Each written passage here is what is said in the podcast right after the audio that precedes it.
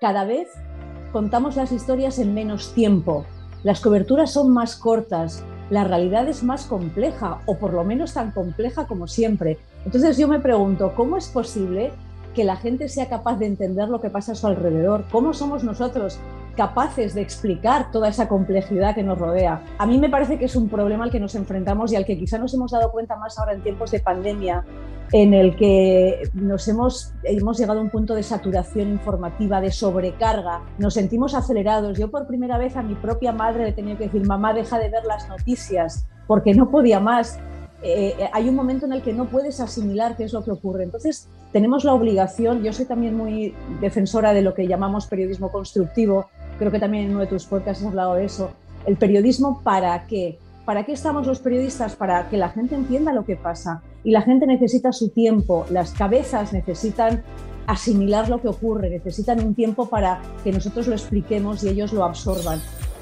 Yo creo que tendríamos que deconstruir un poco la televisión. No tengo la fórmula mágica y, no te podría decir hay que hacer esto A, B, C y D y seguir todos los pasos, pero creo que una primera reflexión sería una deconstrucción de lo que tenemos, ¿no? Una simplificación, eh, incluso de los escenarios, o sea, a, nivel formal.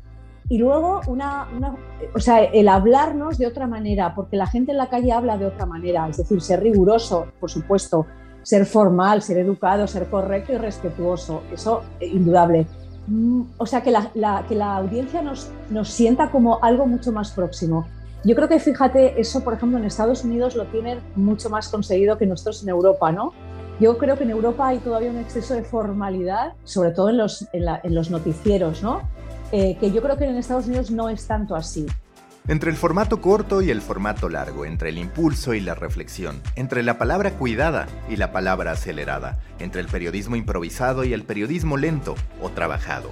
Los periodistas y las redacciones viven hoy entre el breaking news que todos llevan y el periodismo lento que muchos quieren, pero que pocos se permiten. ¿Cómo se cocinan historias a fuego lento? ¿Cómo contar los grandes sucesos a partir de la calma y la reflexión? Cómo evitar que sean reemplazados en medio de la infodemia, es Almudena Ariza, periodista española que ha cubierto el atentado de las Torres Gemelas, las guerras en Afganistán e Irak, además de haber dado cobertura a los terremotos en Turquía, Irán y Haití.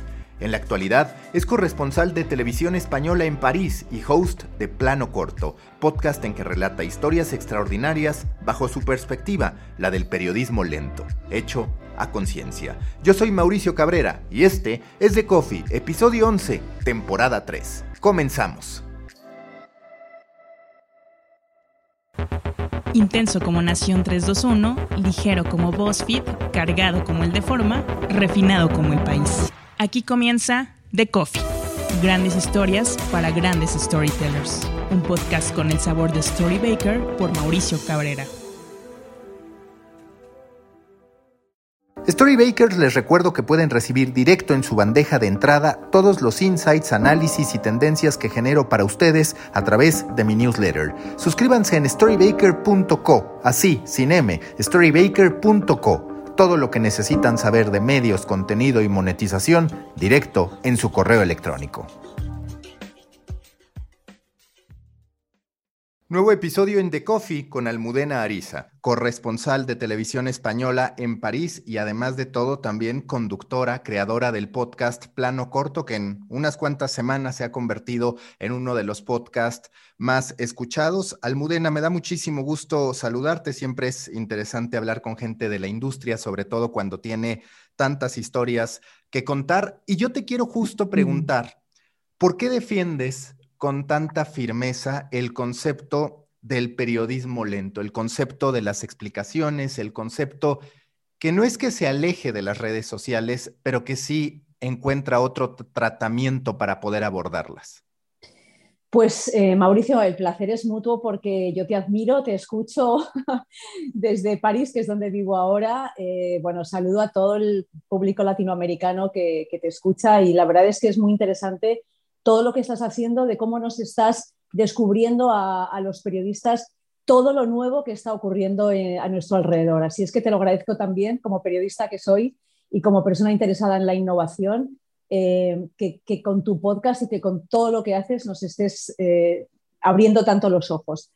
A la pregunta de por qué el periodismo lento, pues porque yo llevo muchos años como periodista, o sea, yo llevo pues 30 eh, años en televisión española, dando vueltas por el mundo como corresponsal, contando historias. Y fíjate que lo que me he dado cuenta es que cada vez contamos las historias en menos tiempo, las coberturas son más cortas, la realidad es más compleja, o por lo menos tan compleja como siempre. Entonces yo me pregunto, ¿cómo es posible que la gente sea capaz de entender lo que pasa a su alrededor? ¿Cómo somos nosotros capaces de explicar toda esa complejidad que nos rodea? A mí me parece que es un problema al que nos enfrentamos y al que quizá nos hemos dado cuenta más ahora en tiempos de pandemia, en el que nos hemos, hemos llegado a un punto de saturación informativa, de sobrecarga, nos sentimos acelerados. Yo por primera vez a mi propia madre le he tenido que decir, mamá, deja de ver las noticias, porque no podía más. Eh, eh, hay un momento en el que no puedes asimilar qué es lo que ocurre. Entonces, tenemos la obligación, yo soy también muy defensora de lo que llamamos periodismo constructivo, creo que también en uno de tus podcasts has hablado de eso. El periodismo para qué? ¿Para qué estamos los periodistas? Para que la gente entienda lo que pasa. Y la gente necesita su tiempo, las cabezas necesitan asimilar lo que ocurre, necesitan un tiempo para que nosotros lo expliquemos y ellos lo absorban. Entonces, lo que yo creo que es necesario, se impone eh, una desaceleración de, la vida, ¿no? Esto de que se habla del slow life, el, slow food, ¿no? Pues también tenemos que aplicarlo al periodismo. Y, hay otro, además del tiempo, es decir, una cosa tan simple es como que, ¿por qué tenemos que hacer las eh, noticias, sobre todo en bueno, los noticieros, por lo menos en Europa, no, no sé exactamente cómo es en México o en América Latina, pero aquí las historias o las notas que llamáis vosotros están empezando a durar un minuto, un minuto diez. En ese tiempo, ¿qué puedes explicar? Eh, entonces, aparte del tiempo, que yo soy partidaria de hacer historias más largas, más reflexionadas, más que inviten a pensar y que puedan tener un impacto también en nuestra audiencia. Menos es más, como bien sabemos.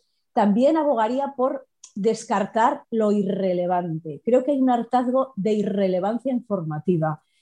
Eh, no sé, te pongo un ejemplo. Eh, hace dos días tuvimos en España, bueno, unas declaraciones de una actriz muy famosa, muy conocida, eh, negacionista, de todo el tema del COVID y hablaba del coronacirco y de negacionista de las vacunas y todo esto. Una señora que realmente no aporta nada o no aporta mucho al conocimiento que debemos tener ¿no? los españoles, en este caso, porque es una actriz que habló en España, y todos los medios hemos estado bombardeando durante días y reproduciendo una y otra vez esas declaraciones. Y yo me pregunto, ¿para qué? ¿Para qué? O sea, esta persona, ¿qué nos aporta en realidad? ¿no? Entonces, bueno, como era polémica, era desataba pues la típica declaración que desata pasiones y que desata controversia y que es muy compartida en las redes, que nos genera audiencia, pero nos genera una audiencia y un discurso y una discusión muy poco saludable. Entonces yo esto es lo que eh, me gustaría que desapareciera del periodismo actual, Mauricio. Y que coincido contigo, porque yo justo he estado reflexionando al respecto a últimas fechas desde que empecé a hacer un envío diario sobre la industria de los medios de comunicación, sobre el periodismo. Gente que está dentro de los medios de comunicación me pregunta, oye, ¿cómo puede ser tan productivo para hacer un envío a profundidad una vez al día?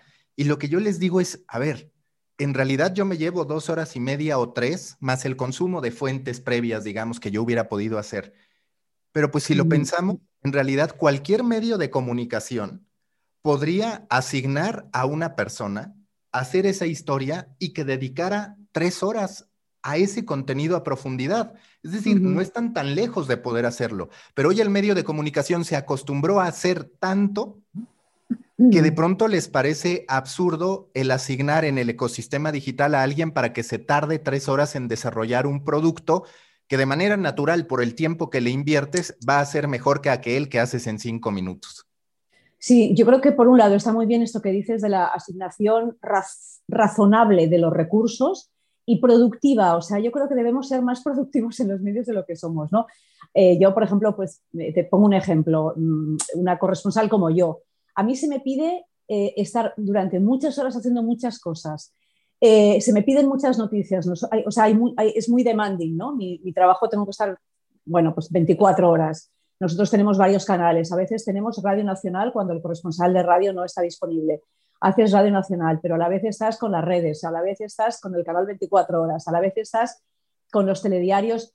Y son muchas cosas pequeñas que realmente igual no tienen el impacto que podrían tener si te dedicaras o te concentraras en hacer una nota eh, dando mucho más contexto, eh, mucho más trabajada, con más investigación, con entrevistas más en profundidad. Sería desde luego, yo creo que una historia realmente más atractiva, eh, más propia del medio, es decir, tienes a una persona en el terreno que ha investigado y, se ha dedicado a, contar esta historia y a reflexionar sobre ella. Y creo que sería realmente mucho más relevante el resultado. ¿no? Entonces yo creo que sí deberíamos hacer todos un esfuerzo para que, para que esto cambiara. ¿Qué es lo que está pasando al final?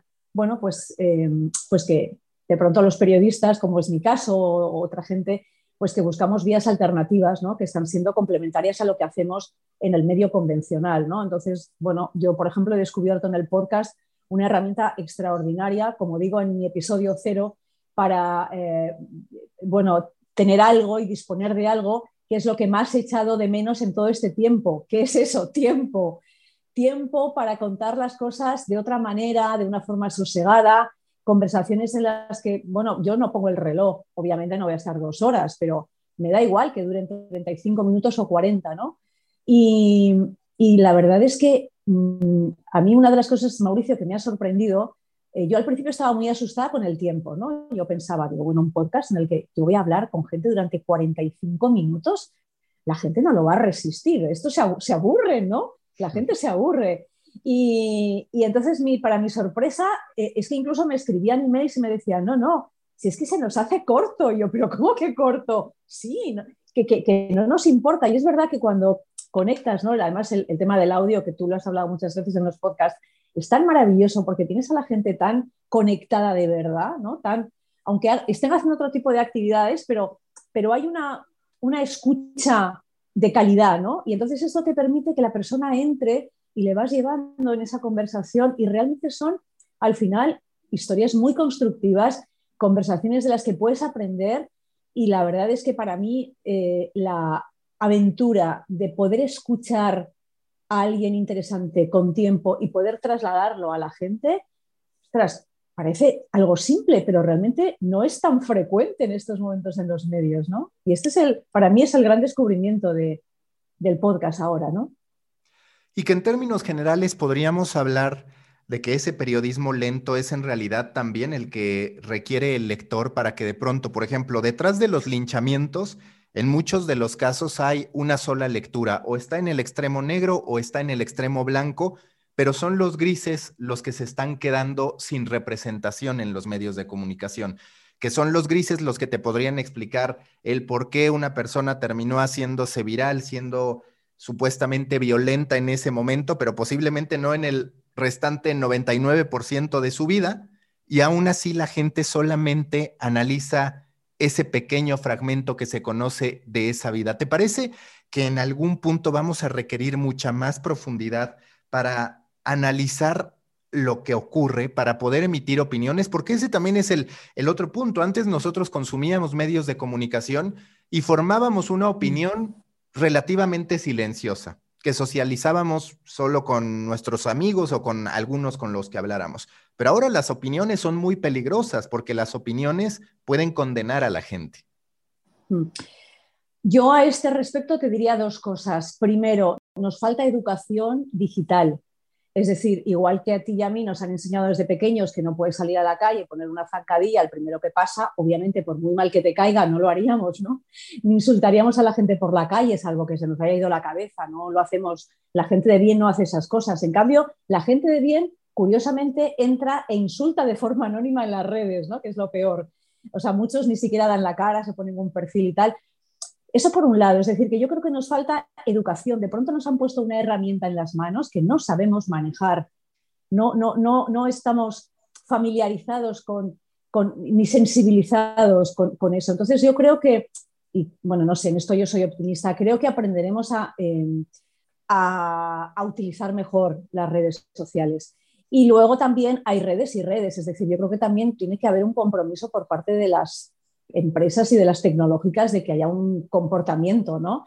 O sea, mm, no me gusta dar nombres, pero por ejemplo hay mucha diferencia entre estar en LinkedIn y estar en, Twitter. Yo soy muy, utilizo mucho Twitter, tengo 130.000 seguidores que los tengo y, en general, pues es un, para mí es un canal también de, expresión y de información y de comunicación.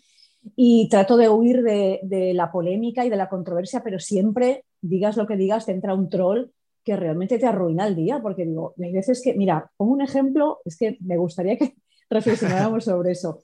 El otro día eh, hice un reportaje eh, sobre un tema bueno, muy curioso en Francia y es que quieren que la baguette sea eh, patrimonio inmaterial de, la humanidad, ¿no? Bueno, pues yo, así toda feliciana, como decimos nosotros, pues nada, puse el reportaje y lo comenté, ay, pues fijaos qué curioso. Bueno, pues ya de pronto empezó una pelea a raíz de ese tema diciendo que si el pan en España era mejor o peor, uno decía que si las barras ya eran todas congeladas, el otro le, insultaba diciendo, pues eso será en tu barrio, porque se organizó una pelea a raíz del tema del pan, que es una cosa, en fin, eh, bueno, que yo pensé que era un tema casi menor eh, e incluso simpático, y yo dije, Dios mío, la gente está muy mal, realmente hay mucha tensión en el ambiente, ¿no?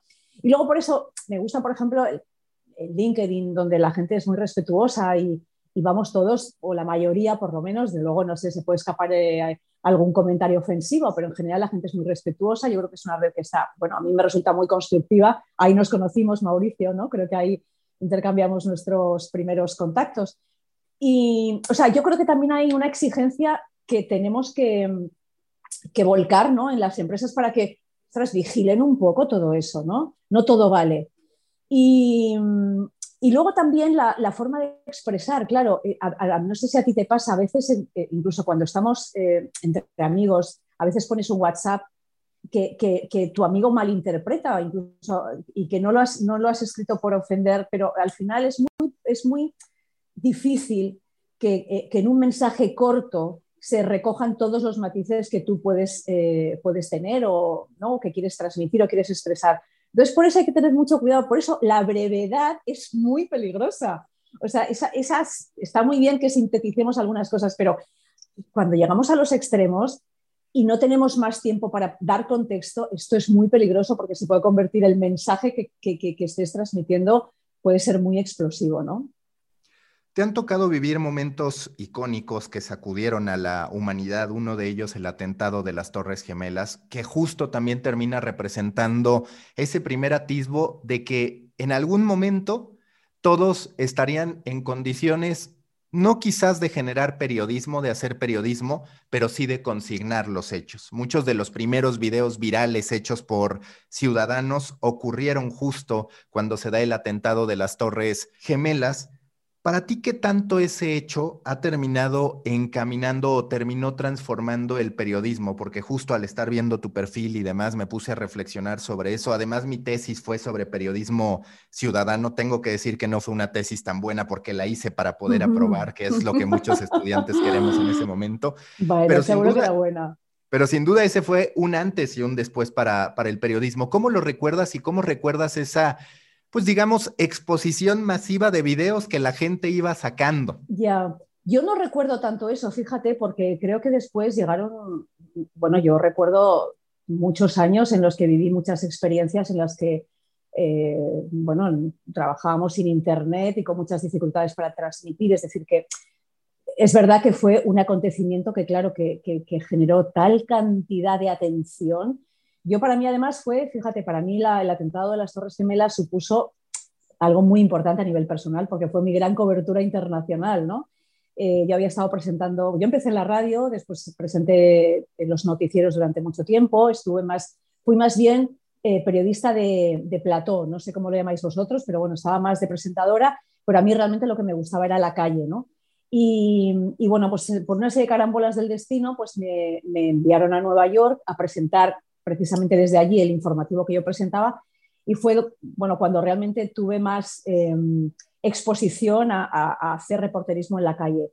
Y, sí, claro, e, es que todo valía. O sea, yo lo que recuerdo en Nueva York es que se generaba tal cantidad de información que todo el mundo, desde cualquier parte del planeta, estaban incluso llamando por teléfono a cualquiera que estuviera en Nueva York, porque todo el mundo podía ser testigo relevante de lo que estaba pasando, ¿no? O sea, había, yo no recuerdo, porque yo, fíjate, después he cubierto las guerras de Irak, de Afganistán, tsunamis, eh, bueno, acontecimientos, mm, muchas crisis muy graves y muy desgraciadas, pero que probablemente no generaron tanta atención como, como el atentado a las Torres Gemelas, porque realmente fue una conmoción. Entonces yo sí que recuerdo eso, ¿no? O sea, recuerdo que a mí me llamaban de todas partes, de todos los medios, de, todo el mundo quería crónicas, pero no solo yo por ser periodista, es que ya te digo que llamaban a, gente que ni siquiera era periodista simplemente por el hecho de vivir allí.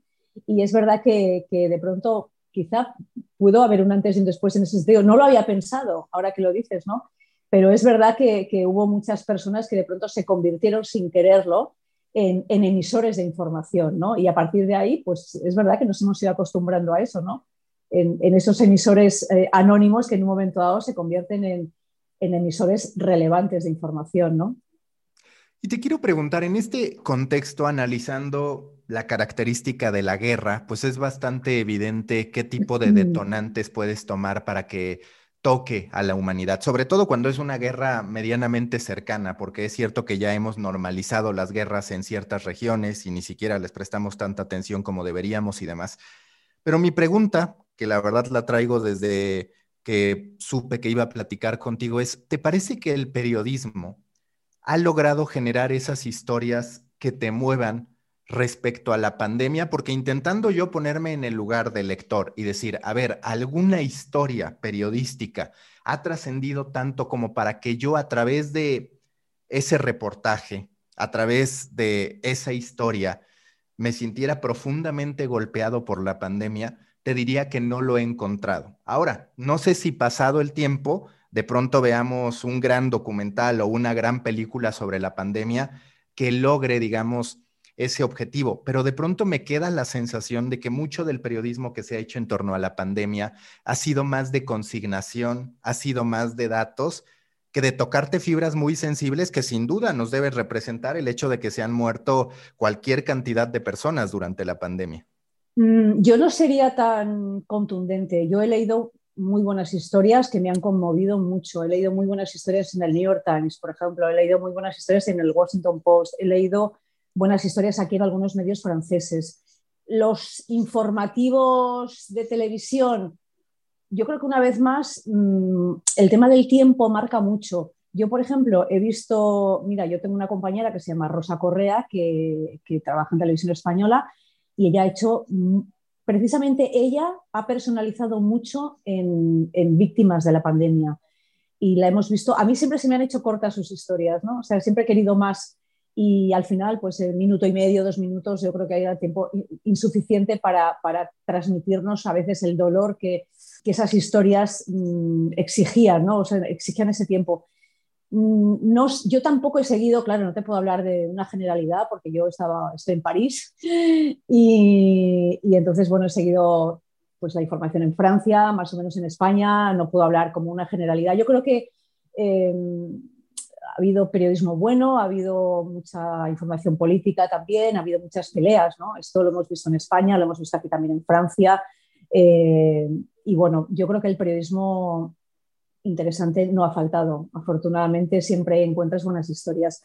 No te sabría decir si han sido más o menos de las que debería haber habido. Eh, yo siempre las echo de menos. O sea, yo para mí Mm, nunca se me hacen, o sea, siempre pediría más, ¿no? Siempre pediría más y siempre me parece que hay una parte desconocida. Por ejemplo, mira, me ha parecido que, o aquí desde París, sí que he echado de menos a lo mejor eh, haber entrado más en los hospitales. Yo sí que me siento, me siento un poco frustrada por, por la falta de permisos muchas veces para, para entrar en el corazón de la tragedia. Eh, aquí no ha sido fácil. En España me parece que tampoco lo ha sido, no sé en otros países, pero Aquí hemos pedido muchas veces acceso para, entrar a sitios y no nos lo han permitido, o para hablar, por ejemplo, eh, con, no sé, pues con, mayores en las residencias de ancianos, no ha sido fácil, obviamente también por los protocolos sanitarios, ¿no? No sé, yo creo que todo esto hay que tenerlo en cuenta. ¿Que podrían haberse hecho historias mejores? Pues probablemente, eh, probablemente, pero también había yo creo que muchas, eh, muchas restricciones, ¿no? Por lo menos yo te digo lo, que conozco y lo que yo misma he vivido aquí en, Francia.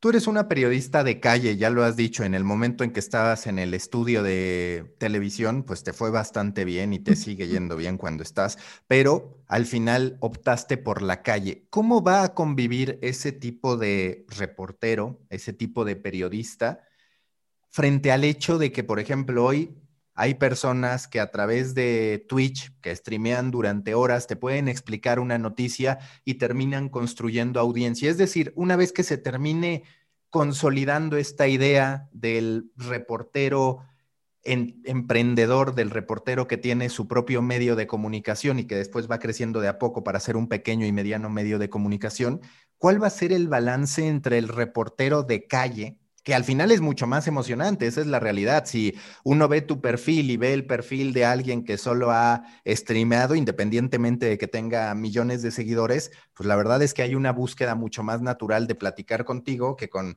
esa otra persona que tiene, por supuesto, otras virtudes. ¿Cómo crees que en su momento van a coexistir o se va a consolidar este equilibrio, si es que lo va a haber, entre el reporteo de calle, que sigue siendo muy necesario en ciertos aspectos, y pues la contextualización o la curaduría, que también es muy necesaria por el exceso de información que hay, por todo lo que pasa que no está siendo explicado, como tú dices. Mira, yo creo que sí, no sé, igual soy ingenua y tú, que eres seguramente mucho más visionario que yo, igual tienes una respuesta, eh, no sé, que se va a ajustar más a la realidad o a lo que está por venir, no lo sé.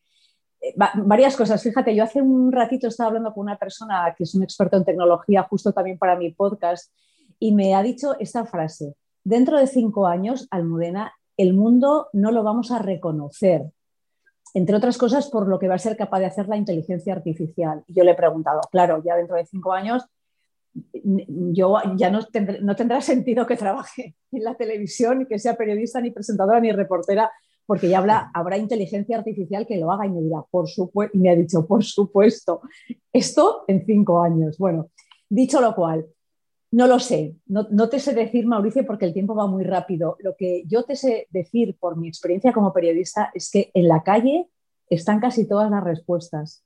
Las mejores historias que yo he contado en mi vida las he encontrado en la calle.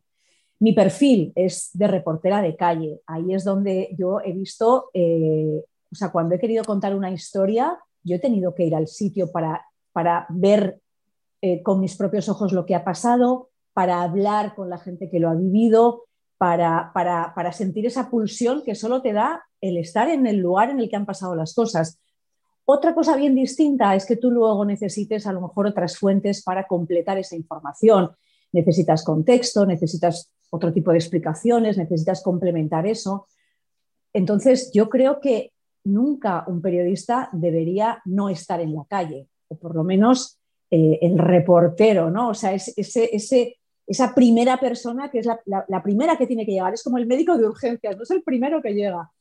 Entonces, luego hay otro tipo de periodismo, no sé cómo decirlo, e, esto que hablas tú de los, transmisores o, por ejemplo, bueno, en Twitch hemos visto, por otra parte, pues gente que transmite eh, informaciones en directo o que, eh, bueno, y que van aportando explicaciones. A mí me parece súper interesante también todo esto, pero pero no están ahí. O sea, pongamos, por ejemplo, eh, el, ejemplo del asalto al Capitolio, ¿no? Qué gran diferencia de estar contando, yo lo he visto, o sea, yo esa noche para mí fue mágica porque, bueno, mágica, yo estaba, claro, yo estoy corresponsal en Nueva York durante siete años, ¿no? Entonces, claro, eh, yo he vivido la información eh, americana que me corre por las venas. Entonces, claro, yo me estaba, estaba en el sofá de mi casa comiéndome las uñas, viéndolo todo, siguiéndolo todo, el Twitch, las redes, las, televisiones, ¿no? ¿Qué, ¿Dónde quería estar yo? Yo habría querido estar en el Capitolio, allí mismo contándolo, ¿no? Y, la, y, de, hecho, los que estábamos de espectadores, a quienes queríamos ver, en ese momento eran los que estaban allí, no los que estaban retransmitiendo o explicando lo que estaban viendo en directo en la señal de Reuters o desde la señal. Queríamos ver a la gente que lo estaba viviendo. Ese es el gran valor del periodismo en la calle. Al día siguiente, bueno, pues al día siguiente vendrían otras cosas, vendrían los que explican, los que ponen en contexto, los que hacen otras entrevistas, los que interpretan, pero el valor de la calle, eso es indiscutible. Ahora, ya te digo, ¿eh? de igual dentro de tres años, de pronto nos aparecen unos robots estupendos que los colocamos en los sitios y, al final ya, pues eh, de una patada nos echa a todos los demás. Si esto va así de rápido, Mauricio, esto lo, lo veremos. Espero, espero que podamos verlo o no, no lo sé, pero bueno, en cualquier caso, eh, yo te digo que al menos mm, a mí lo que más me interesa, lo que más me sigue interesando es la calle. Y ahorita que hablas de tu trabajo como corresponsal, a ver, un corresponsal tiene una tarea compleja porque en teoría te haces especialista de algo tan grande como un país. Se asume ella es la persona... o un continente, ¿eh? porque yo he sido... Claro, sí, sí, sí. Yo he sido corresponsal de Asia-Pacífico. O sea, imagínate la cantidad de países.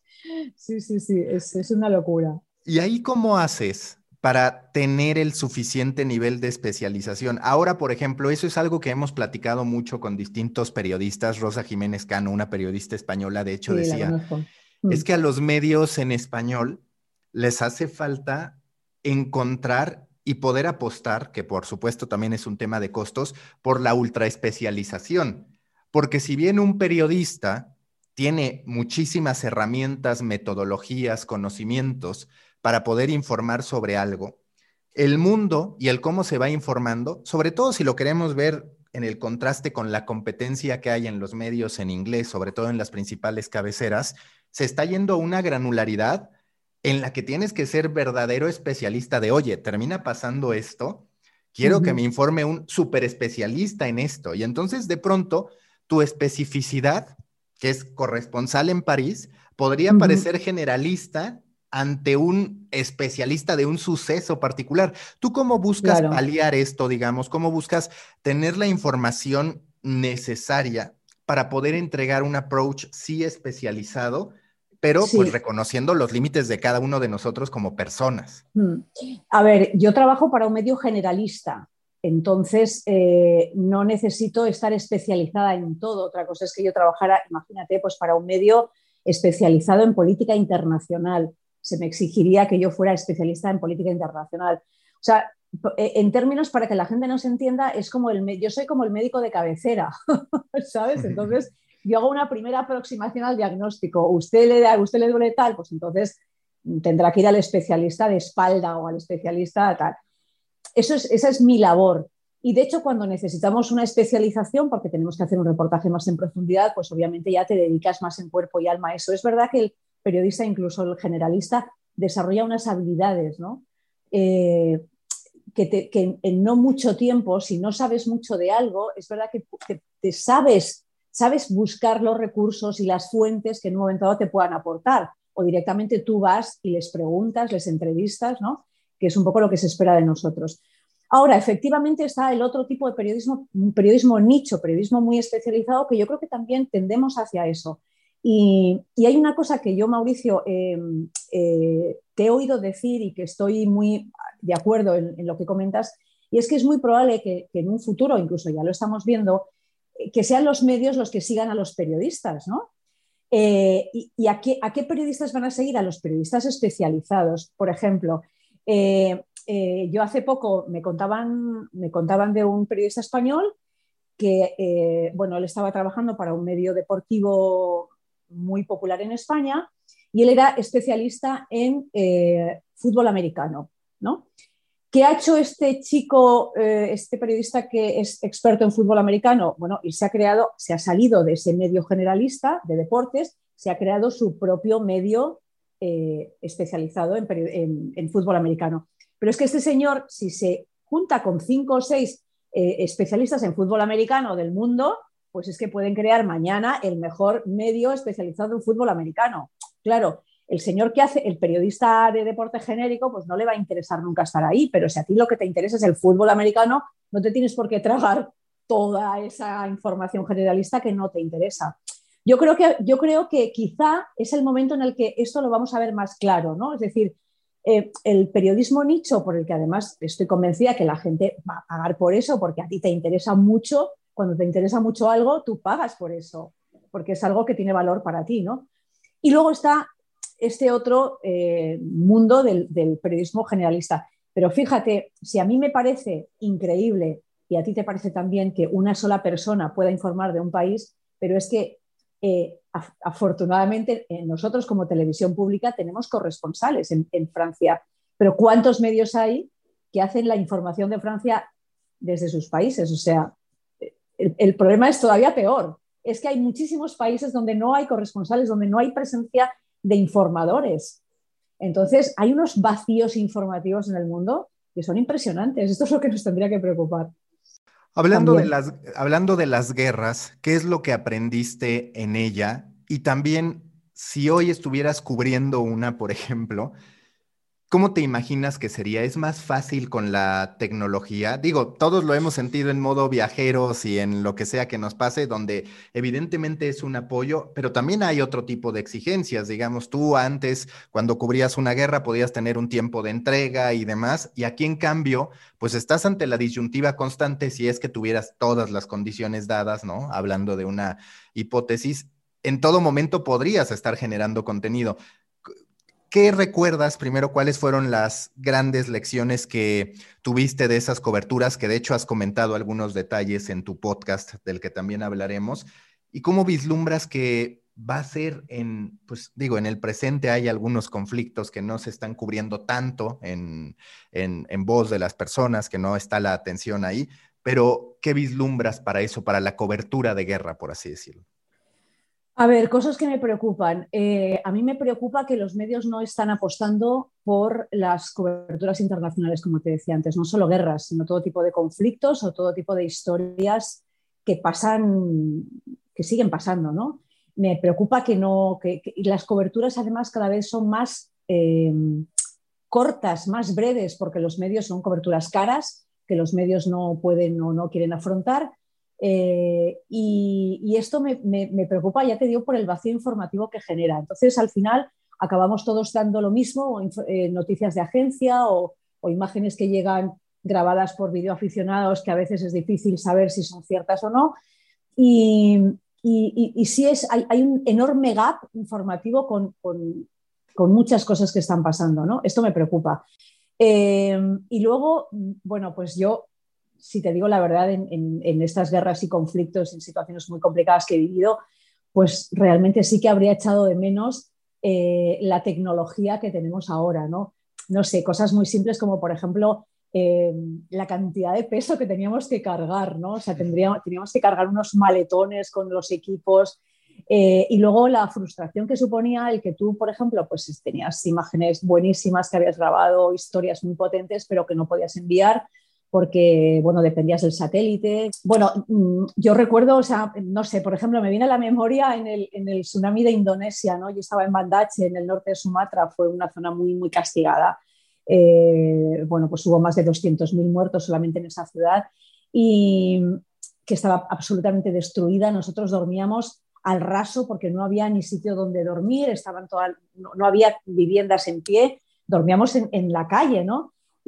Pero lo que más nos, angustiaba era que estábamos ahí, que teníamos esas imágenes y que no había ninguna posibilidad de enviarlas, ¿no? Y así estuvimos varios días hasta que, bueno, no era eh, eh, muy frustrante. Yo siempre a veces decía que, en, estas situaciones no sufría tanto por, bueno, obviamente por lo que ves, que es muy doloroso, pero, pero, pero ese, sentimiento de no poder eh, transmitirlo, no tener la inmediatez que tenemos ahora, wow, era, era muy, era tremendo, ¿no?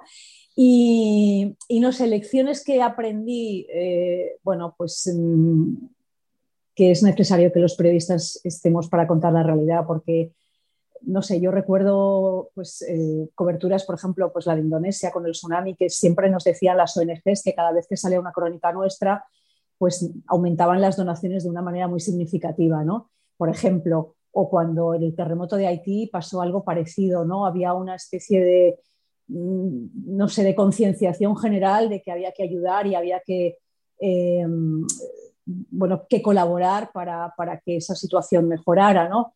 Eh, no sé, yo creo que la labor del periodista es fundamental. Entonces, em, las lecciones que yo me llevé de todo eso era que es muy importante que estemos ahí y para contar las cosas como son, o por lo menos de la manera más cercana o más eh, próxima a la verdad. ¿no? Entonces, eh, bueno, yo por ejemplo en Afganistán o en Irak traté de, contar la guerra a través de, sobre todo de las víctimas, ¿no? Por ejemplo, en Afganistán mi obsesión era hablar con la gente, hablar con la gente y, que no fuera simplemente un montón de imágenes de, bombas que caen, sino buscar eh, dónde caen las bombas, eh, a quiénes les afectan, eh, por qué pasa esto, qué hay detrás de todo esto, o sea, buscar preguntas, conseguir respuestas y sobre todo mm, poner cara a las víctimas, que esto a veces se nos olvida, ¿no? Se habla muchas veces de los medios digitales y su necesidad de cambiar, de los periodistas y su necesidad de cambiar. No necesariamente se habla tanto de la televisión y su necesidad de cambiar, aunque ahora vemos Twitch, vemos otro tipo de lenguaje a través de YouTube y demás. Tú que tienes cualquier cantidad de años trabajando en la televisión, ¿qué debe, qué debe cambiar? Porque yo te voy a decir, saludan del mismo modo que hace muchísimos años, se enlazan unos a otros con un lenguaje que no necesariamente es el que se habla en las redes sociales. Es cierto también que en su momento han probado trasladar a figuras de las redes sociales hacia plataformas tradicionales y no terminan funcionando.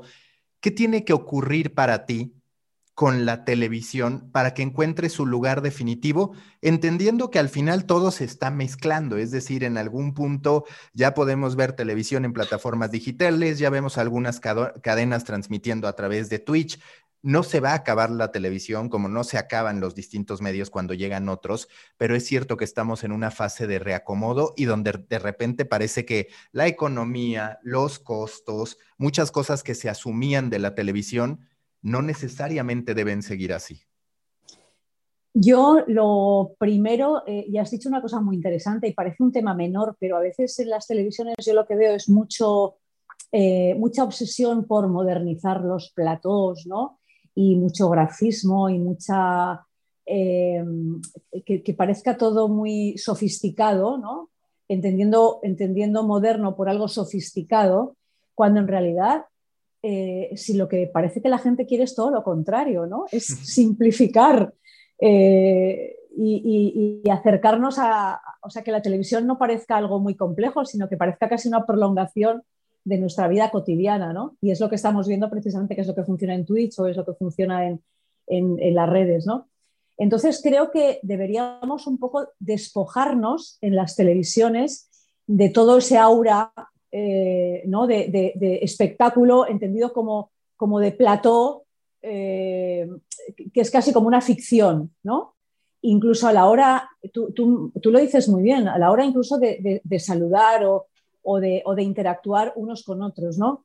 A mí todavía yo noto que, o sea, yo intento ser muy cercana porque soy muy natural contando las historias, pero todavía me noto un poco como, engolada ¿no? cuando, cuando estoy en los telediarios, pero no por mí, sino porque la, estamos, estamos en ese formato. ¿no? Entonces, yo creo que tendríamos que deconstruir un poco la televisión. No tengo la fórmula mágica y, no te podría decir hay que hacer esto A, B, C y D y seguir todos los pasos, pero, pero creo que una primera reflexión sería eso, una deconstrucción de lo que tenemos, ¿no? una simplificación, eh, incluso de los escenarios, o sea, a, nivel formal. Y luego, una, o sea, el hablarnos de otra manera, porque la gente en la calle habla de otra manera, es decir, ser riguroso, por supuesto, ser formal, ser educado, ser correcto y respetuoso, eso eh, indudable. Mm, o sea, que la, que la audiencia nos, nos, sienta como algo mucho más próximo. Yo creo que, fíjate, eso, por ejemplo, en Estados Unidos lo tienen mucho más conseguido que nosotros en Europa, ¿no? Yo creo que en Europa hay todavía un exceso de formalidad, sobre todo en los, noticieros, ¿no? Eh, que yo creo que en Estados Unidos no es tanto así. Yo veo que incluso los presentadores hasta hacen comentarios personales o hasta se felicitan por el cumpleaños, no sé qué, pero, pero lo ves en programas de noticias. Esto en Europa es impensable, por lo menos en España todavía no hemos llegado a esas cosas. ¿no? Entonces yo creo que por ahí eh, podríamos ir acercándonos a la audiencia. Mis hijos no ven televisión, por ejemplo, mis hijos son 20 años y no ven televisión. Eh, no, a mí hay una cosa que siempre cuento de mi hija, que una vez me dijo hace no mucho tiempo, mamá, ¿y, a qué hora es el telediario? O sea, el telediario en España es a las 3 de la tarde y a las 9 de la noche. Esto no ha cambiado desde que prácticamente desde que se inventó la televisión. O sea, para mis hijos lo de la televisión ya es una cosa que no, O sea, esto de sentarte y esperar que empiece el telediario, que empiece el noticiero, esto no, no está en sus planes, ¿no? Entonces yo creo que también me parece, eh, el otro día vi que, o, no sé si te lo leí a ti, o eh, que van a empezar con los primeros informativos o los primeros telediarios interactivos, ¿no? Para que la, gente también interactúe con, con los propios presentadores y con, bueno, yo creo que también por ahí por, eh, podemos conseguir otro tipo de cercanía y podemos conseguir, eh, no, sé, estar más, más próximos a nuestras audiencias, pero, pero no, no, no tengo la, la, respuesta ni la varita mágica para decirte cómo conseguirlo. Pero, pero creo que ya te digo que un primer paso sería, sería eso, un poco despojarnos de, de las formalidades. Te veremos pronto en Twitch o por ahora con el podcast y tu corresponsalía. pues mira, es que eh, a mí me, encanta probarlo todo, pero lo que también creo, Mauricio, es que eh, los periodistas, sobre todo los periodistas como yo, ¿no? que hoy como tú también por lo que veo, que somos multitasking y que queremos estar en todas partes y que queremos hacer muchas cosas y probarlo todo, yo creo que si no te focalizas un poco, si no te enfocas un poco, eh, llega un momento en que pierdes el norte, ¿no? hace unos días en mi podcast también entrevistaba a Mar Cabra, que es una eh, periodista especializada ahora en temas de, eh, bueno, de cómo da consejos para que, por la hiperconectividad y, que cómo debemos de vez en cuando parar, ¿no? Y, descansar de las pantallas, lo decía que realmente los periodistas estamos en, riesgo máximo, ¿no? Entonces yo creo que, por ejemplo, lo de Twitch me parece muy interesante, pero veo también que esos streamings de, dos horas o, de tres horas, esto es, es, O sea, quiero decir, ¿de dónde sacas el tiempo para hacer todo eso, no? En cambio, fíjate, te diría que me está interesando mucho lo de Clubhouse, ¿no? Me están interesando mucho eh, esas conversaciones en audio que no tienen por qué ser muy largas, a veces son, reuniones de media hora, que me parecen muy productivas, ¿no? Porque están muy concentradas, hay muy poca gente, la, la gente que hay es muy de nicho, está muy interesada en algo concreto y te diré que por ahí sí que me estoy, me estoy colando de vez en cuando. Y luego el podcast me da muchísimo trabajo y trato de escuchar muchos podcasts porque hay mucho que escuchar y mucho que aprender. Y luego, claro, soy corresponsal de un país entero, Mauricio. Entonces, tengo el tiempo que tengo. Así que... Sí, que yo a ese respecto siempre hablo de cómo las personas creativas debemos cumplir con tres facetas. Primero, saber estar bien con nosotros mismos, estar contentos, porque hay muchos creativos que dejan su inspiración o su productividad al estado emocional. Y claramente si tú no tienes esa estabilidad emocional, no puedes producir en las cantidades que quisieras.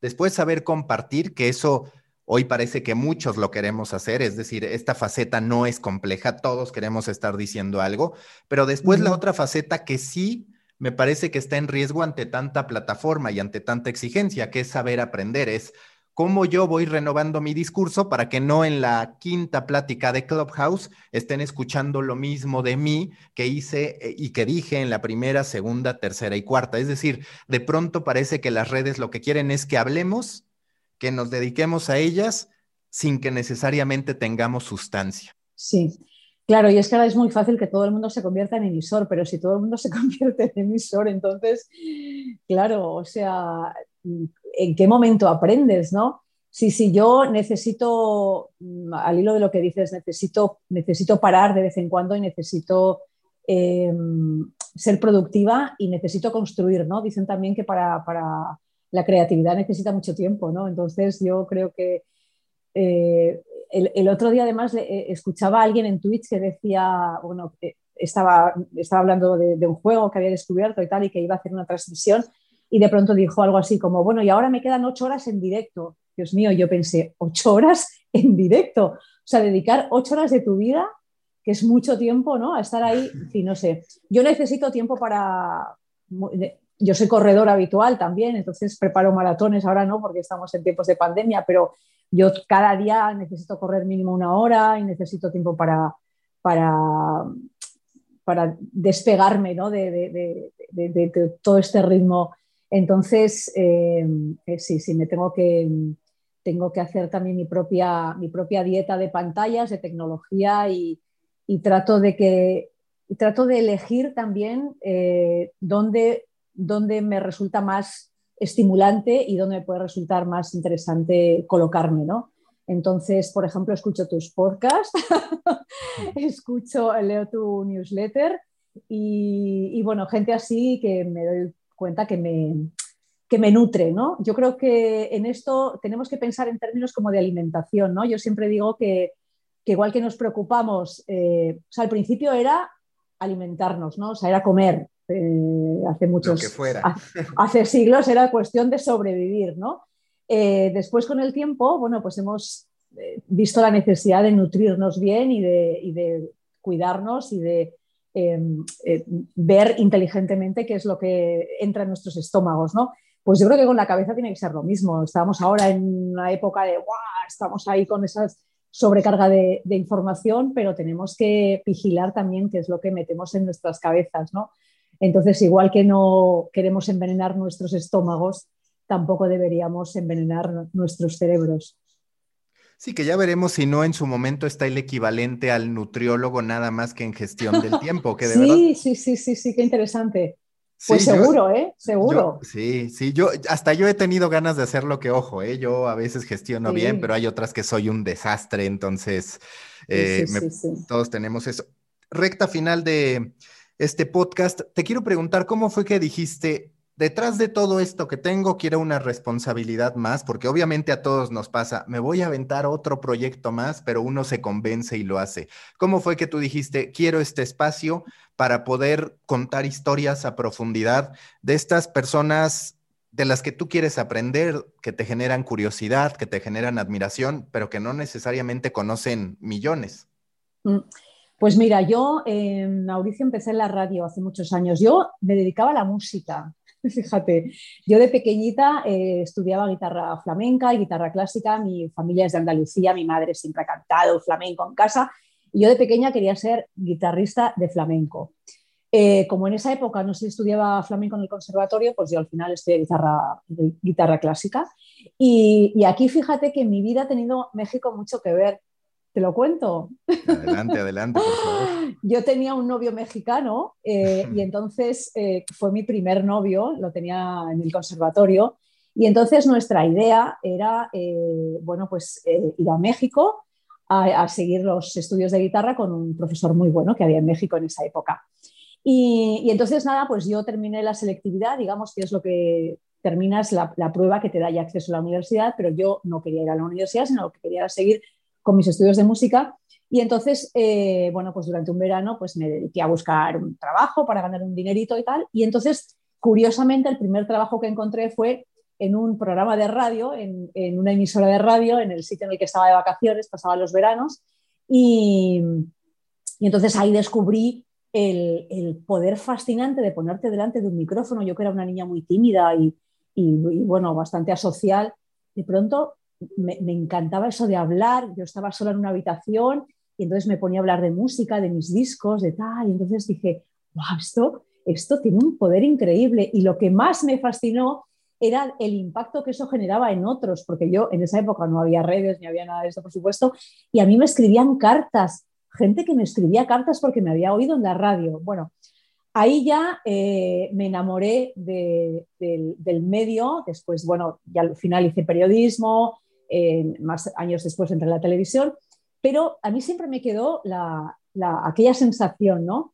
Em, y, me siento muy cómoda. Yo cuando estoy delante de un micrófono, sin, imagen, eh, solo la voz, mm, siento que estoy muy bien. Me, siento como estoy pez en el agua, ¿no? Y, y, luego la maravilla de cómo conectas con la gente, el poder del audio, la fuerza que tiene, la, lo que generas, ¿no? Eh, creo que generas mucha más empatía, muchas más emociones.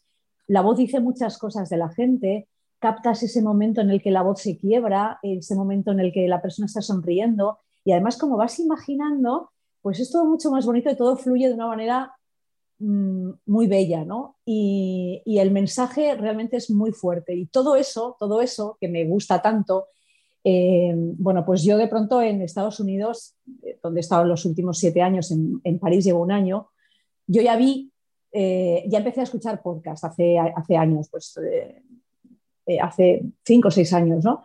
Y yo decía, jolín, a mí me encantaría hacer esto, ¿no? pero claro, todavía no había, pues bueno, no estaba en el mercado europeo, ¿no? Y, entonces, bueno, de hecho puse en marcha mi primer podcast, yo lo saqué hace dos años y medio en Nueva York, era historias de españoles que habían ido a Nueva York, ¿no? Eran, o sea, se llamaba Soñadores y el podcast gustó mucho y lo que pasa que, bueno, pues al final, por falta de tiempo, porque la información de Estados Unidos me devoraba y, ella, pues, eh, bueno, lo interrumpí, pero ahora volví otra vez con, la idea de, de, bueno, meterme más de lleno con el convencimiento de que es una herramienta eh, que nos da muchas posibilidades a los periodistas para contar historias y sobre todo que es un, es un medio que está creciendo de una manera espectacular ¿no? y que conecta mucho con esto que yo os contaba al principio de, de la conversación sosegada, de, la necesidad de que yo misma, ¿no? yo misma tengo, tengo necesidad de escuchar más a la gente que me interesa, de dedicarles más tiempo, eh, de aprender, y, de contar historias. Yo ahora digo, yo cuento historias en audio también. Entonces son historias, por ejemplo, dentro de unos días voy a contar una historia preciosa que tiene que ver con los pueblos eh, inundados en España en la época del franquismo por los pantanos de Franco. Es una historia que a mí me ha llegado, bueno, pues por un familiar. Entonces, es una historia que yo no, seguramente no podría haber contado, porque yo soy corresponsal en París, no tiene nada que ver con Francia, ¿no? Y sin embargo es una historia que me apetece contar. Afortunadamente cuento ahora con, una, con un podcast en el que puedo contar eso, pero puedo entrevistar mañana a un cura, por ejemplo, como hice el otro día, o puedo entrevistar, como he hecho hace un momento, a un especialista en inteligencia artificial. Al final son cosas que a mí me aportan, me hacen crecer y que estoy convencida de que puede interesar a otros muchos. ¿no? Y la maravilla que he descubierto es que efectivamente interesa a muchos. No voy a tener audiencias millonarias, pero bueno, ya estoy creando ahí una pequeña comunidad de gente que me escribe, eh, que conecta con, mi mensaje, con mi discurso, con mis personajes. Y, bueno, me encantaría también pues que el podcast que va muy bien en España, pues que también me escuchen otros públicos y especialmente en América Latina, ¿no? Que creo que es un mercado en el que se están haciendo cosas extraordinarias en podcast. Así es que, bueno, y de hecho yo he tenido, he tenido un par de personajes, mira, pues entrevisté a, bueno, no voy a decir más detalles, pero he entrevistado a varios personajes latinoamericanos que también eh, son, bueno, pues historias muy, muy potentes y muy interesantes. ¿Cuáles dirías que son las diferencias necesarias? Ahora sí, recta final. Muchas veces tengo que decir recta final porque van surgiendo. Recta final 2, ¿no? recta final 2, sí. Ya vamos en el. Es como un loading de ya 92%.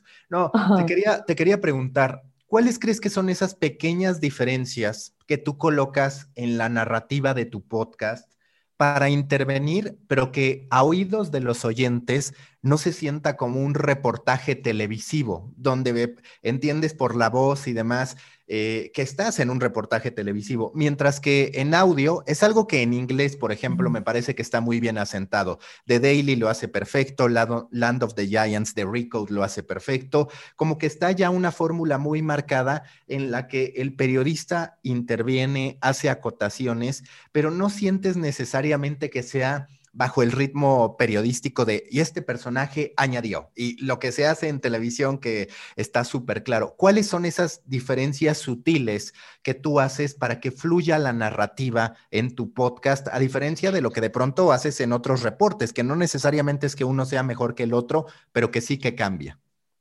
Pues mira, yo, eh, mi objetivo, o uno de mis objetivos, que no sabía muy bien cómo hacerlo, ¿no? Pero mi, digamos, como que se convirtió un poco en mi obsesión era, no quiero sonar a telediario, o sea, no quiero que la gente me escuche y esté escuchando a Almudena Ariza, la, del telediario, ¿no?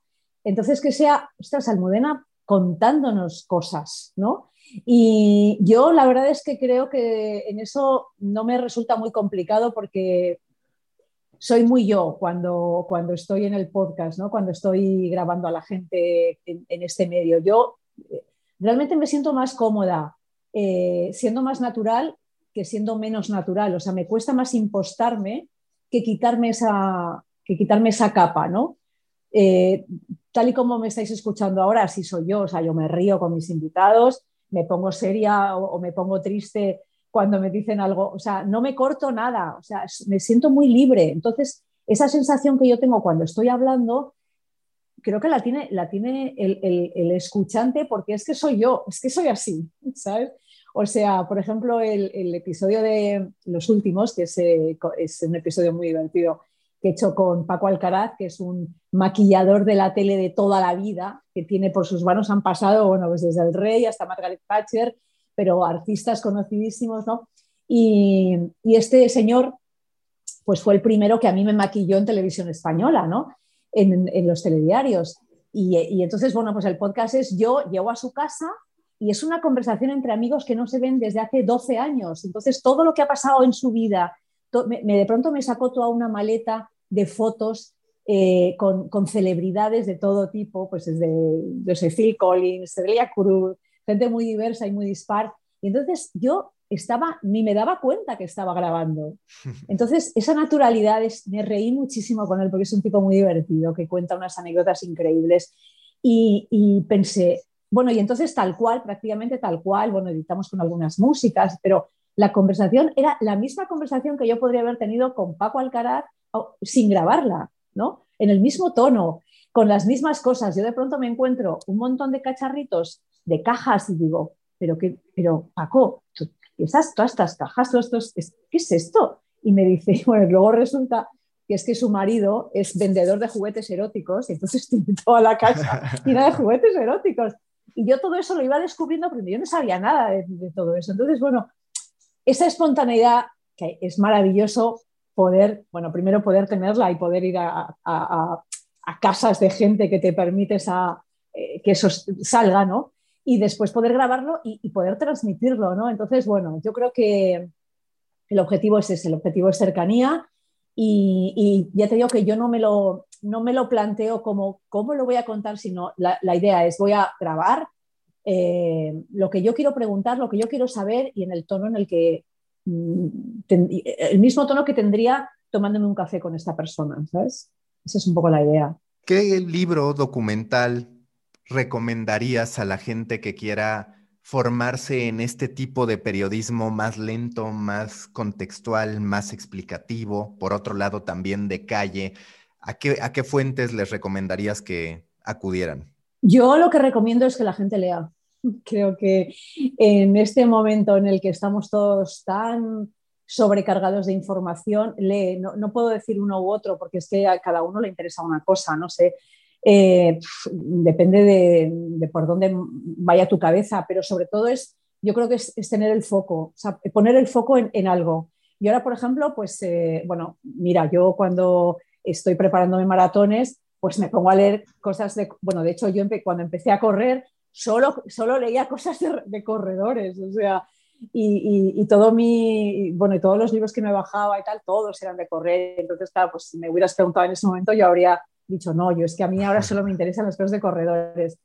Ya después, bueno, pues pasó el tiempo y cuando consideré que tenía suficiente información, que ya no necesitaba más, pues dejé de leer eso y ahora estoy leyendo otras cosas, ¿no? Pero, pero mira, yo hice, por ejemplo, este verano deliberadamente y porque pude por circunstancias, eh, hice una desconexión de cuatro semanas eh, total de redes, de tecnología y, y ese verano, o sea, esto fue el mes de agosto pasado, me leí cuatro libros, eh, que bueno, pues a lo mejor a otro pues cuatro libros en un mes tampoco es tanto. Ya, pero es que yo hacía muchísimo tiempo que no era capaz de leerme cuatro libros en un mes, o sea, un libro por semana.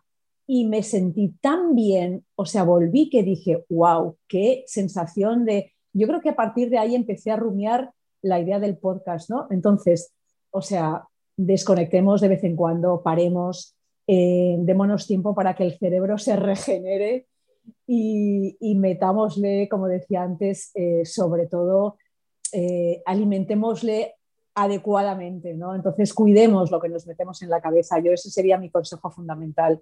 Última pregunta de siempre en The Coffee, ya te la debes saber, pero si tú fueras un tipo de café a partir de tu personalidad, de lo que quieres proyectar, ¿a qué sabría el café Almudena Ariza? Pues fíjate, paradójicamente podría parecer que es un café fuerte, pero no lo es tanto. Yo en el fondo sería un café con leche. Mira, yo soy madrileña, ¿vale? Y en Madrid es muy típico lo que llamamos el café con leche en vaso de caña, que es un vaso, decimos de caña porque es, como el, vaso de la cerveza, es un vaso alargado, ¿no?